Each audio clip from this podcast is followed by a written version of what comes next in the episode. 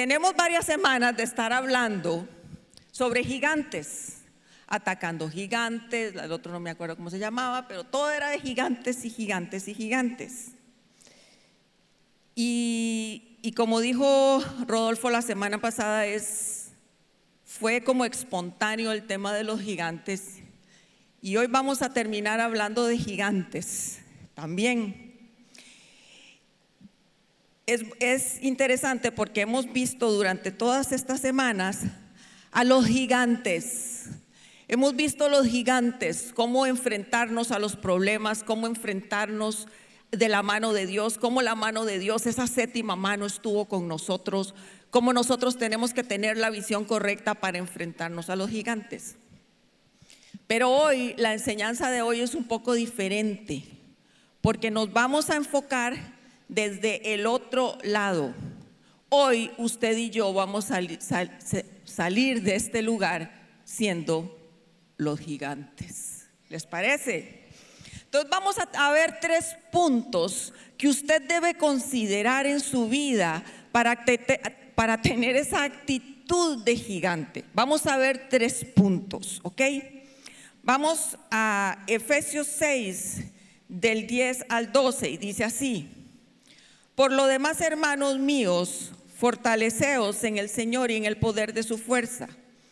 Vestíos con toda la armadura de Dios para que podáis estar firmes contra las acechanzas del diablo. Porque no tenemos lucha contra sangre y carne, sino contra principados, contra potestades, contra los gobernadores de las tinieblas de este siglo, contra huestes espirituales de maldad en las regiones celestes. Siempre me gusta ubicar el texto en el contexto. Y más en este momento, no, en el contexto eh, histórico, sino donde se encuentra este texto. Este texto de Efesios 6 está puesto por Pablo inmediatamente después de haber dicho, hijos sean obedientes a los padres, padres no provoquen a ir a los hijos, amos no sean crueles con sus, con sus empleados, siervos sean obedientes con sus amos. Y mucho más detalle, pero Pablo viene y lo que hace es que pone este punto, que pone este pasaje inmediatamente después de que nos da instrucciones de cómo relacionarnos los unos con los otros. ¿Por qué? Porque definitivamente Dios sabe, y la, palabra es inspirada por Dios, Dios sabe lo que nos cuesta relacionarnos con la gente. Y no solo con los extraños, sino con los cercanos también.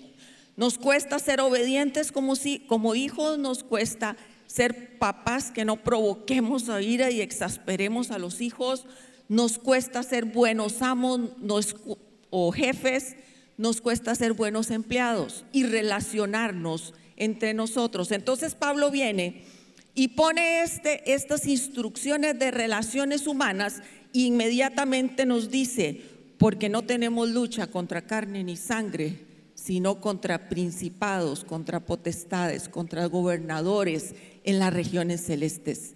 ¿Se dan cuenta? El primer punto para que usted sea un gigante es encuentre o dése cuenta de quién es su verdadero enemigo. ¿Quién es su enemigo? No son las personas. Don Juan Hoffman, el fundador de la COMU, tenía una enseñanza que se llamaba, su hermano es su hermano, su hermano no es el enemigo, el enemigo es el enemigo. Exactamente ese es el primer punto. Estamos luchando de manera equivocada. Estamos luchando de formas equivocadas porque nuestro enemigo con el que estamos luchando no es el enemigo al que debemos enfrentar. En dos platos Dios lo que está diciendo es ubíquese. Pelee con el que debe de pelear y no pelee con el que no debe de pelear. Usted y yo estamos dándonos de golpes con la gente cuando el enemigo es el con el que debemos de darnos de golpes. No debemos de darnos de golpes con las personas. No debemos dejarnos de golpes con la gente. Tenemos que saber que el enemigo que tenemos nosotros es un enemigo que no se ve. Es un enemigo que solo se siente. Es un enemigo que muchas veces ni logramos identificar. Es que es muy sutil. Es un enemigo que pone cara de personas para, tengo algo contra esta persona. No, dejemos de ver a las personas y empecemos a ver lo que hay detrás de eso.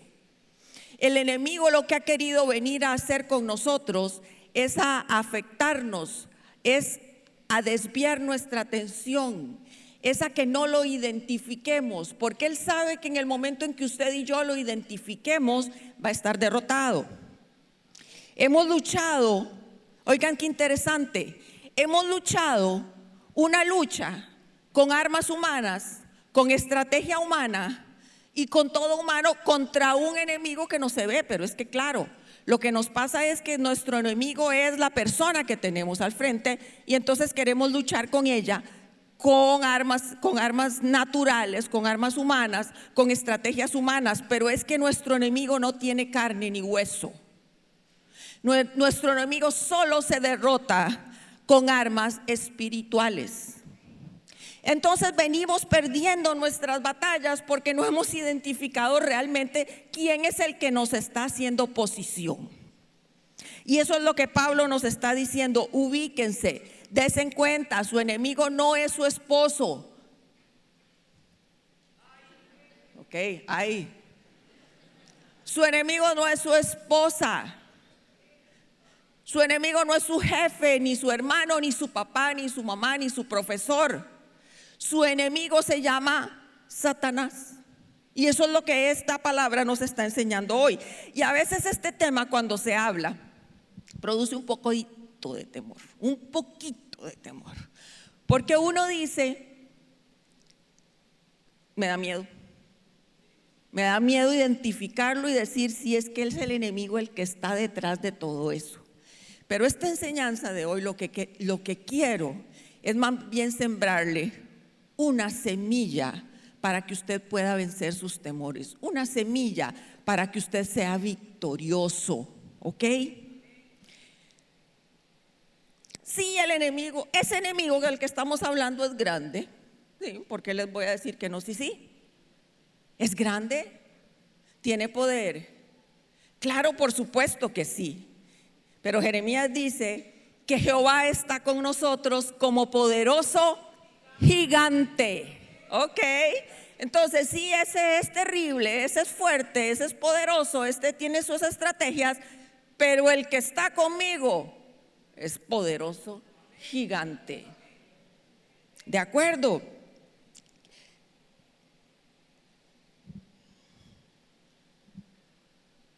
Y muchas veces lo que nos ha pasado también es que esta, esta primera parte, este primer punto, lo hemos conversado aquí varias veces y quizá usted lo ha escuchado y usted dice, pero es que yo me he enfrentado a él muchas veces.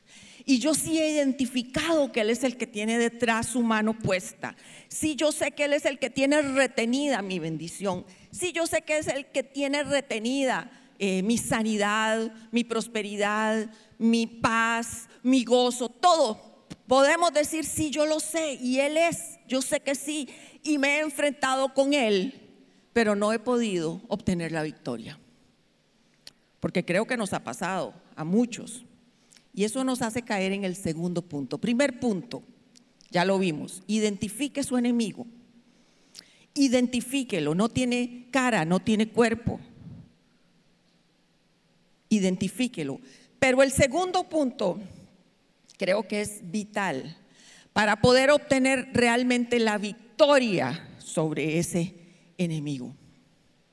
Y cuando hablamos de este tema, como les dije anteriormente, nos da temor porque porque no queremos no queremos escucharlo y hay gente que dice, es que esos temas no me gustan. Y si yo no me meto con él, él no se mete conmigo. Yo le quiero decir que usted sea la persona que sea, si tiene 10, 12, 15, 20, 30 años de conocer al Señor, si se ha leído la Biblia de tapa a tapa, si ora todos los días, si busca al Señor, si usted conoce al Señor, Él se va a meter con usted, aunque usted no lo quiera. Y tenemos entonces que conocerlo. Tenemos que identificarlo y tenemos que conocerlo. ¿Por qué muchas veces nos produce, eh, por qué muchas veces preferimos ignorarlo? Realmente creo que muchas veces preferimos ignorarlos, ignorarlo y ha producido temor en nosotros porque no sabemos cuál es nuestra posición. Porque claro, lo vemos a él como un gigante y nos vemos nosotros así, ¿verdad? Y en muchos casos, en muchísimos casos de los que nosotros tratamos aquí en la iglesia, lo que nos está pasando es que nos paramos en, el, en la posición de debilidad. Y entonces empezamos a decir, pobre de mí, yo soy débil, pobre de mí, estoy bajo ataque, pobre de mí, esta enfermedad tan terrible que me ha caído, pobre de mí, pobre de mí, pobre de mí. Tenemos esa posición de autoconmiseración, viéndonos a nosotros como chiquititos, como, como destruidos, como enfermos, y sabemos, sí sabemos que se sienten así. Sí sabemos que la enfermedad produce dolor y angustia. Sí sabemos que los problemas económicos producen angustia también. Sí sabemos que los problemas familiares nos quitan la paz. Sí sabemos, sí sabemos porque lo hemos vivido, porque lo hemos sentido y porque somos humanos. Sí, lo sabemos. Pero nuestra posición no debería ser esa. Nuestra posición debería hacernos ver a nosotros mismos como poderosos. Muchas veces, incluso, hemos hecho de nuestra situación, de nuestro problema, de nuestra carencia, una manera de vivir. Una manera de vivir. Yo conozco mucha gente que siempre que se acerca a hablar con alguien, habla de sus problemas, habla de sus enfermedades, habla de lo que no tiene habla de lo que le falta, habla. Y hemos hecho una forma de vivir alrededor de la queja, alrededor de la conmiseración, alrededor de lo que me falta. Y nos relacionamos con las otras personas de esa manera. Y esto es lo que el enemigo quiere. El enemigo quiere que usted se vea chiquitito. El enemigo quiere que usted se vea insignificante. El enemigo quiere que usted se vea derrotado. El enemigo quiere que usted no tome la autoridad que tiene. Porque Él sabe que en el momento en que usted la toma, está destruido. Veamos Efesios 2 del 4 al 6. Pero Dios que es rico en misericordia, por su gran amor que nos amó, aun estando nosotros muertos en pecados, nos dio vida juntamente con Cristo, por gracia sois salvos y juntamente con Él nos resucitó y asimismo nos hizo sentar en los lugares celestiales con Cristo Jesús. Vamos a desmenuzar un poquito este pasaje. Dice, pero Dios que es rico en misericordia por su gran amor que nos amó. O sea, Dios que es rico en poder y en misericordia, cuando nosotros estábamos destruidos en nuestros pecados, en nuestras debilidades, cuando nosotros estábamos separados, Él decidió amarnos y tener misericordia.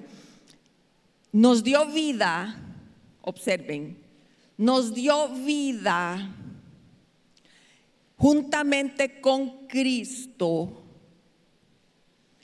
Y juntamente con Él nos resucitó y asimismo nos hizo sentar en lugares celestiales. Cuando nosotros éramos, cuando nosotros vivíamos en el pecado, cuando nosotros vivíamos en los deleites de la carne, cuando nosotros estábamos separados de Dios, cuando nosotros éramos. Éramos. Y me llama tanta, tanta la atención porque en el Nuevo Testamento, casi en todas las cartas de Pablo, Pablo lo que hace es ubicarnos y decirnos, usted era este, pero hoy ya no es. Usted pensaba así, pero hoy ya no piensa. Y eso sucede en nosotros simplemente por el amor y la misericordia de Dios que decidió morir por nosotros y darnos vida. Y darnos vida. Entonces, primera cosa que usted debe recordar, su enemigo no es su esposa, ¿ok? ni su esposo, ni carne, ni nada de eso. Pero en segundo lugar, mi posición, y vean lo que, según, lo que sigue diciendo el pasaje, es que nos dio vida juntamente con Cristo y juntamente con Él nos resucitó. O sea, Jesús nos dio vida, nos perdonó, nos dio vida, nos resucitó y nos sentó en lugares celestiales.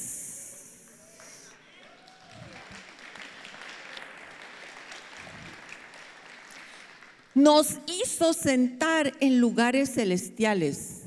Y el verbo, les cuento, está en pasado.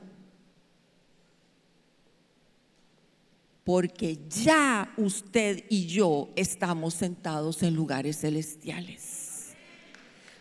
Si usted era, si usted ha recibido a Jesús en su corazón, si usted ha entregado su corazón a Jesús, si usted ha dicho, Señor, lávame de mis pecados, usted ya está sentado en lugares celestiales. Es que el enemigo dentro de todo lo que trata de hacer es hacernos creer que todo esto es para cuando nos muramos. Dice que nos dio vida. La vida es aquí, señoras y señores. La vida es aquí. La vida no es, vamos a estar vivos allá, pero la vida es aquí. Y usted aquí está sentado en lugares celestiales. Y otra cosa importante para enfrentarse a los gigantes es que usted no solo está sentado en lugares celestiales, sino que esos, en esos lugares celestiales donde usted está, está Jesús. Y entonces su posición es en el lugar donde ya hay victoria. Donde ya hay victoria. Donde usted es victorioso no por lo que hizo, ni por lo bueno que es, ni por lo que sabe de la palabra. Usted es victorioso porque usted está sentado en lugares celestiales. Y usted está sentado en lugares celestiales por la misericordia y por el amor de Dios. El gran trabajo de Satanás es bajarnos de esa silla. Vuelvo a repetirles, el gran trabajo del enemigo es bajarnos de esa silla, porque cuando nosotros nos bajamos de esa silla lo empezamos a ver en el mismo plano. Cuando yo empiezo a ver a Satanás en el mismo lugar que yo estoy, estoy liquidada. Pero cuando yo lo empiezo a ver desde el lugar alto, soy gigante y soy poderosa porque Él está derrotado. Se dan cuenta, no es solo identificar al enemigo y por eso tal vez muchas veces lo hemos identificado y tenemos tenido unas batallas con Él increíbles. Pero es donde, desde dónde lo está haciendo usted. ¿Usted lo está haciendo desde su posición aquí natural en el mundo o lo está haciendo desde lo alto y reprendiéndole con Jesús aquí al lado suyo? Es una posición, es una seguridad, es una creencia interna poderosísima de que usted no se vea aquí, no se vea aquí, aquí en el lugar donde usted está conmiserándose de lo que es o de lo que siente o de su vida. No queremos eso. Yo quiero que usted salga de aquí diferente hoy. Yo quiero que usted se posicione y se pueda ver en esos lugares. Mire, esto es lo que el Señor ha estado tratando con nosotros en estos últimos días. Nos está diciendo, cámbiense de lugar. Yo no los veo a ustedes ahí en la tierra, yo los veo conmigo en los cielos. Yo los veo ya sentados en lugares celestiales. Debemos de cambiar nuestra posición y empezar a ver las cosas de arriba hacia abajo, porque esos son los lugares altos, los lugares celestiales donde está el Señor. Donde está el Señor es el lugar que nosotros debemos ubicarnos. Yo no sé si a ustedes les ha pasado cuando van a la playa y se meten al mar y el mar está un poquito picado ¿verdad? Y cualquier olita lo destruye a uno y lo hace para acá y lo hace para allá y el mar y lo botan y de todo. Y uno dice, ¿qué picado está el mar? Porque yo estoy con el mar de tú a tú. Pero si yo me voy a la montaña y empiezo a observar el mar, ¿cómo lo vemos? Siempre el mar, bueno, no sé si siempre, pero yo siempre que lo he visto, aunque esté picado, cuando estoy en la playa, cuando yo subo a la montaña, el mar está tranquilo. Porque mi visión cambia. Porque no me enfrento a ese poderoso mar tú a tú, sino que subo y lo veo desde arriba y lo veo tranquilo. Aunque cuando bajo es poderoso. ¿Entienden el ejemplo? Cuando usted está en lugares altos, en lugares celestiales, cuando usted está arriba en, la presencia del Señor, cuando usted está en ese lugar, todo lo que usted ve abajo lo ve insignificante. Pero es que el enemigo ha querido bajarnos y no hacernos entender esta realidad espiritual. Usted tiene una posición de privilegio tenemos una posición de privilegio que no hemos descubierto o que tal vez sí la hemos leído, pero no la hemos vivido. Y yo lo que quiero hoy es que usted empiece a verse ahí arriba, ahí arriba. Veamos a Jesús. Jesús vino a la tierra como hombre, ¿verdad? Nació como hombre, creció como hombre, este, hizo milagros en la tierra, caminando. Jesús sabía que estaba en esta tierra. Jesús sabía que estaba caminando entre los hombres. Jesús sabía que estaba en el reino de Satanás. Jesús sabía que él estaba aquí. Pero cuando a él le dicen que se defienda, Pilato le dice, defiéndete porque dice que eres rey. Jesús le dice, mi reino no es de este mundo. Si mi reino fuera de este mundo, mis servidores pelearían para que yo no fuera a entregarlo a los judíos, pero mi reino no es de aquí. ¿Usted cree que Jesús cuando caminaba por Samaria y por Judea y por Jerusalén, él iba caminando ahí viendo todas? Él sabía dónde estaba. Él estaba sentado en lugares celestiales, porque su reino no era de este mundo. Por eso él hizo todo lo que podía hacer todo lo que quiso hacer lo pudo hacer, porque él sabía que su cuerpo era limitado, que el tiempo era limitado, que el espacio era limitado, pero que él estaba sentado en lugares celestiales. Si él fuera de este mundo, dice, yo mandaría a mis servidores que pelearan por mí. Pero como él no era de este mundo, él sabía que esa no era la voluntad de Dios. Él sabía que él debía ir a la cruz. Si él hubiera caminado en el mundo sintiéndolo de alrededor y diciendo, pobre de mí, me voy a morir y me van a matar. ¿Qué hago yo aquí, pobre de mí? Él sabía que no le tocaba, que le tocaba pasar por eso, porque esa era la voluntad de su padre. Y él sabía cuál era la voluntad de su padre, porque él estaba sentado en lugares celestiales. Entonces no tenemos que preguntarnos cuál es la voluntad de Dios. Siéntese en lugares celestiales y va a conocer la voluntad de Dios.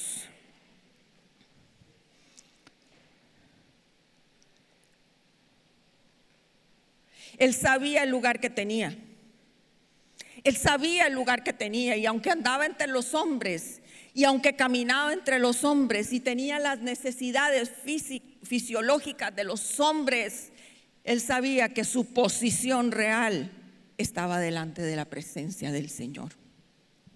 Él sabía quién era, él sabía dónde estaba ubicado, él sabía que era el Hijo de Dios. Y aunque estuviera aquí, su posición de autoridad estaba arriba. Usted y yo somos exactamente iguales a Jesús. Caminamos por esta tierra, sentimos todas las cosas de esta tierra, vemos todo lo que pasa en esta tierra, pero estamos sentados en lugares celestiales. Y cuando yo estoy sentada en lugares celestiales, dejan de ser importantes cosas de esta tierra. Cuando yo estoy sentada en lugares celestiales, dejo de darle importancia a aquel que me arrugó la cara, aquel que no me saludó. Cuando yo estoy sentada en lugares celestiales, ayer les conté que una vez fui al supermercado, me encontré una amiga del colegio y me dijo, Flora, qué gorda que estás.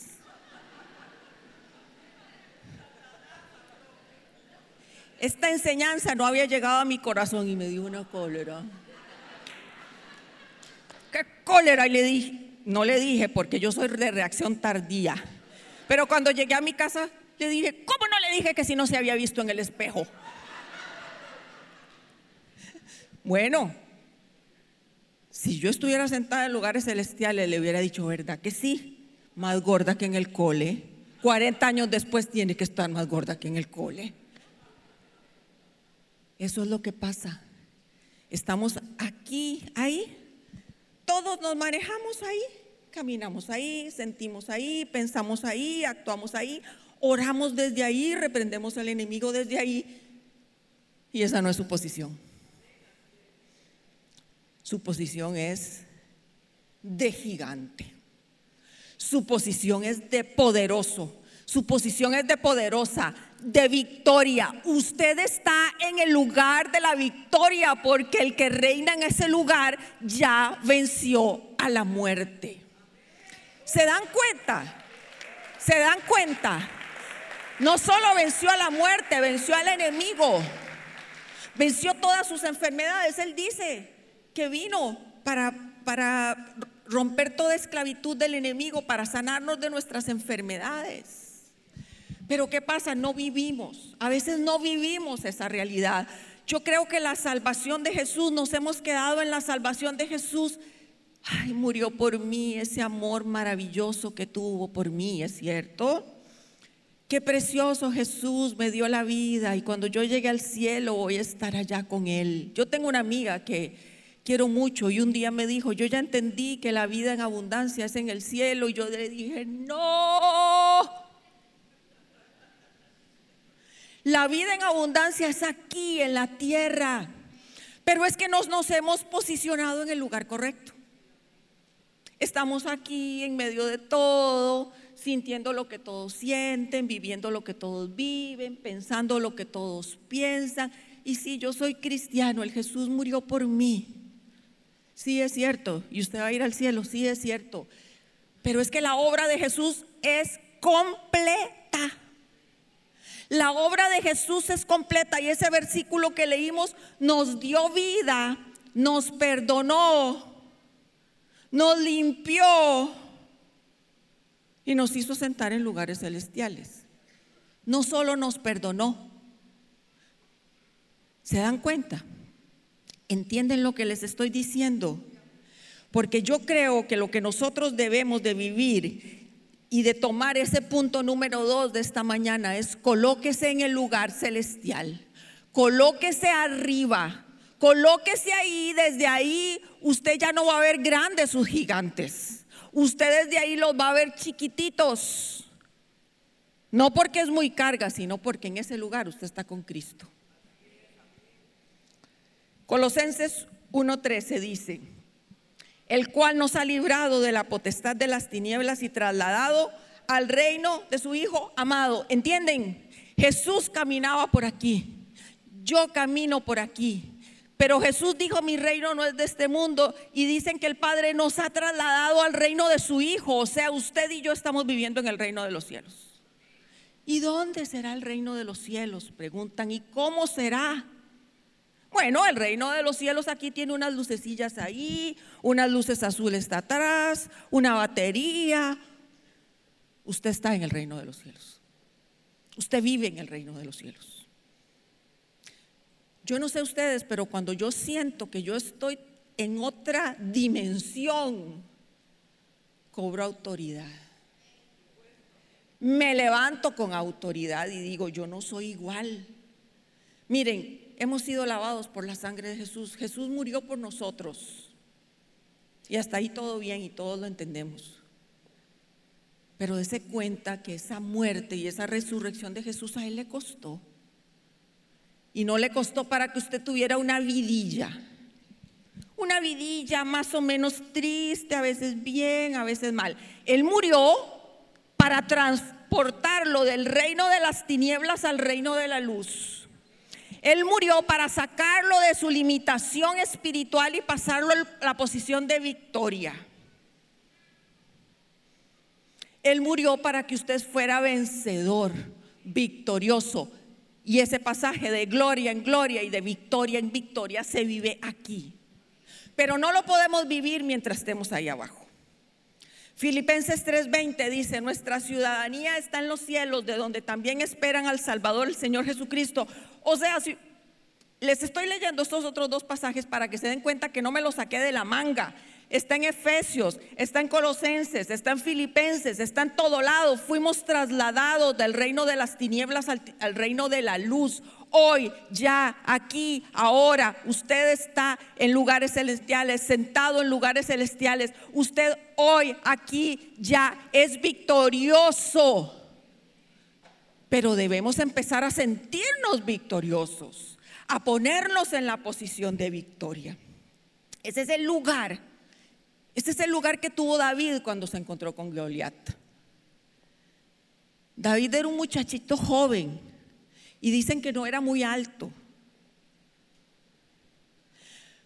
Pero cuando vio a Goliat, él no pensó, como los otros, los otros del ejército dijeron, wow, qué gigante. ¿Qué hizo David cuando vio a Goliat? Dice, le dijo,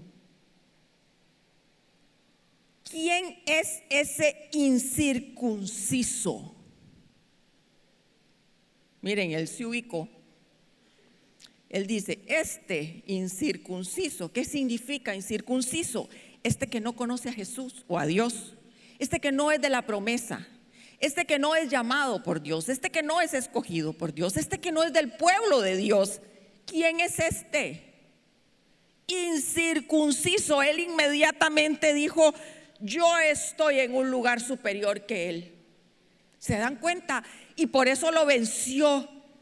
Y le dice, cuando se lo encuentra cara a cara, que no seguro no era cara a cara, era tobillos a, a cara o rodilla a cara, le dice, tú vienes con espada, pero yo vengo en el nombre de Dios, de Jehová, de los ejércitos. Yo vengo en el nombre de aquel que ya me dio la victoria. ¿Se dan cuenta? David había entendido que él era superior a ese Goliatzillo, que en lo natural eran iguales pero que él estaba con el equipo ganador. Él estaba con el equipo ganador y quizá eso es lo que nos está pasando. Como les dije, queremos librar nuestras batallas ahí, sentados, al mismo nivel que el enemigo, al mismo nivel de lo que otras personas sienten. Pero aún más, aún más, dice en Colosenses 2.13, dice, y a vosotros estando muertos en pecados y en la incircuncisión de vuestra carne, os dio vida juntamente con Él, perdonándonos todos los pecados. Hasta ahí exactamente fue lo mismo que leímos en Efesios. Y vean que cuando Él habla de este tema, siempre nos ubica en la posición de que fuimos perdonados, de que es por la obra de Jesús, de que antes éramos, pero hoy no somos.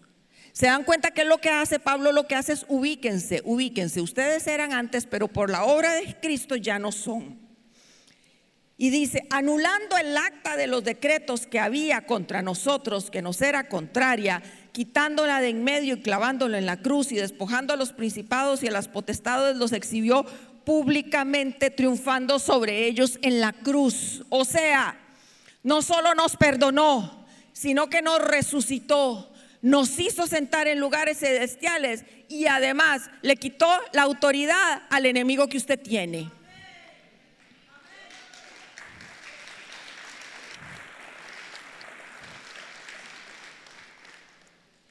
Como dice don Ale, yo en este momento estaría dando brincos, porque ahí está su victoria.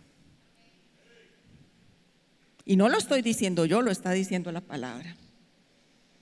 No importa lo que usted haya sido. Eh, Juan 1 dice, a lo suyo vino y los suyos no le recibieran, mas a todos los que le recibieron, los que creen en su nombre, les dio la potestad de ser hecho, hecho hijos de Dios, les dio el poder de ser hijo de Dios. Y si usted es hijo de Dios, usted está allá. Usted está allá. Está arriba, sentado en esa silla de privilegio.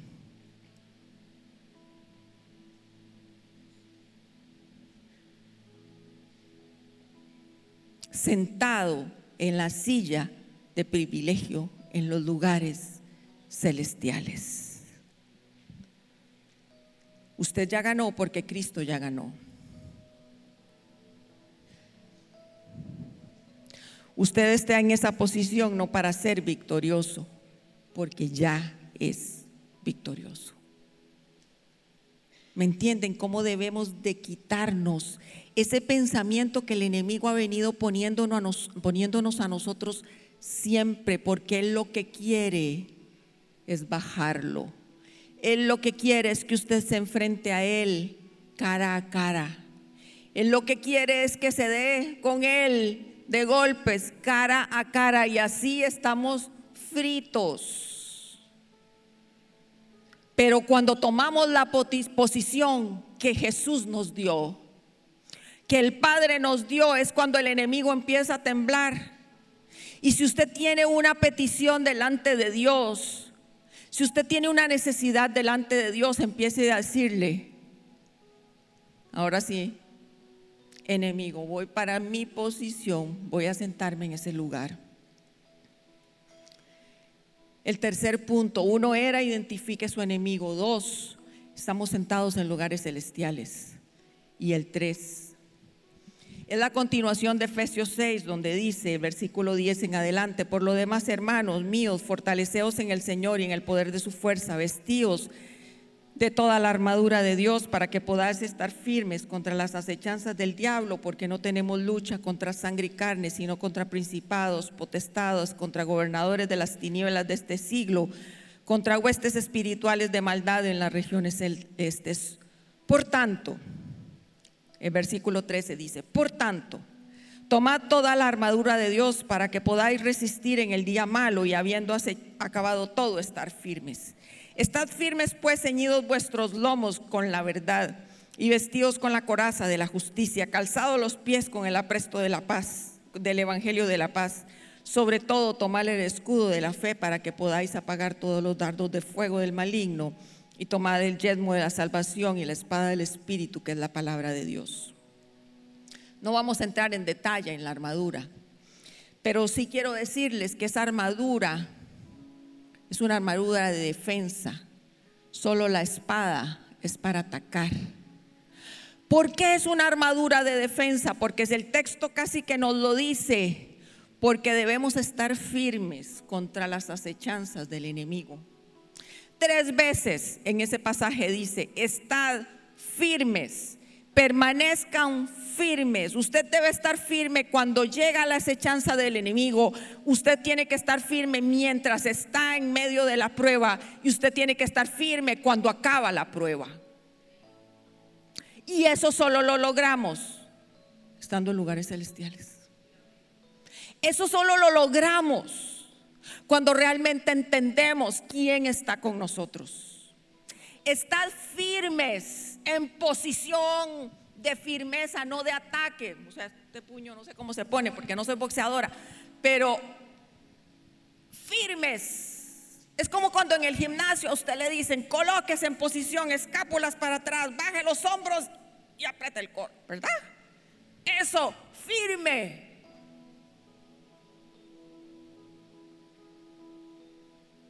Debemos de saber que el Señor no solo nos ha sentado en lugares celestiales, sino que nos ha dado el poder para estar firmes. Usted no es cualquiera delante del enemigo. Usted no es flojo delante del enemigo. Usted no debe ser temeroso delante del enemigo. Usted debe saber dónde está, con quién está y quién le da la firmeza para continuar, para pelear, para enfrentarse a él. La armadura que nos describe Efesios es una forma de vida. A veces le dicen a uno, póngase la armadura. Vamos a orar y pongámonos en la armadura. Yo les quiero decir que la armadura camina con usted, duerme con usted, come con usted, siente con usted, trabaja con usted, estudia con usted. La armadura es una forma de vivir. Por eso si yo tengo una forma de vivir santa, apartada para el Señor, entregada al Señor, si yo tengo una forma de vivir que quiero agradarle en todo lo que hago, puedo estar firme. Y no es que las acechanzas no van a venir. No es que el enemigo no va a osarse acercarse a nosotros. No. Él va a llegar. Aunque usted esté firme, aunque usted esté débil, Él va a llegar. Pero cuando llegue, usted le dice, venga, en vez de decirle, ay, no, no te quiero ver porque qué miedo que me das, no. Usted es victorioso. Esa armadura me dice siempre listo. Esa armadura dice estoy siempre listo, listo para defenderme, listo para, atacar con la palabra, listo para saber que mi enemigo está derrotado, listo para saber que soy victorioso, listo para saber que estoy escondido con Cristo en Dios.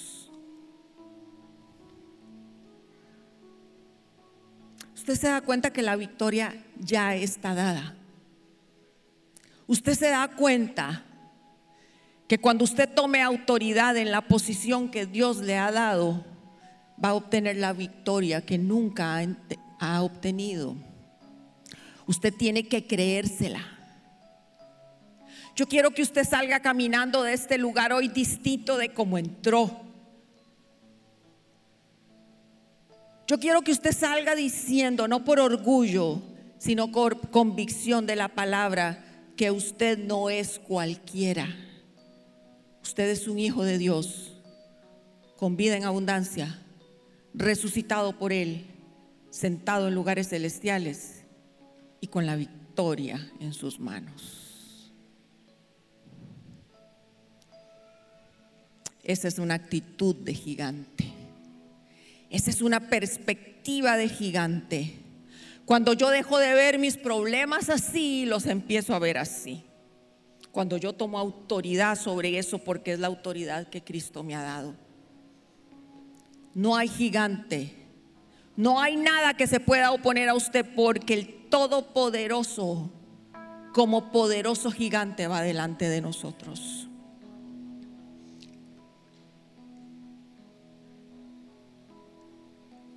Yo para terminar quiero decirles y quiero invitarles a que le digan a Satanás lo siguiente. Ahora sí, papá, dígame quién es el gigante. Ahora sí, papá, dígame quién es el gigante. ¿Quién es el que tiene la victoria? Dígamelo, dígamelo. ¿Qué les parece si lo decimos juntos? Esperamos que esta enseñanza haya sido de gran bendición para tu vida. Si te gustó este mensaje, puedes suscribirte a nuestro canal y también seguirnos en redes sociales. Nos vemos en la Comu.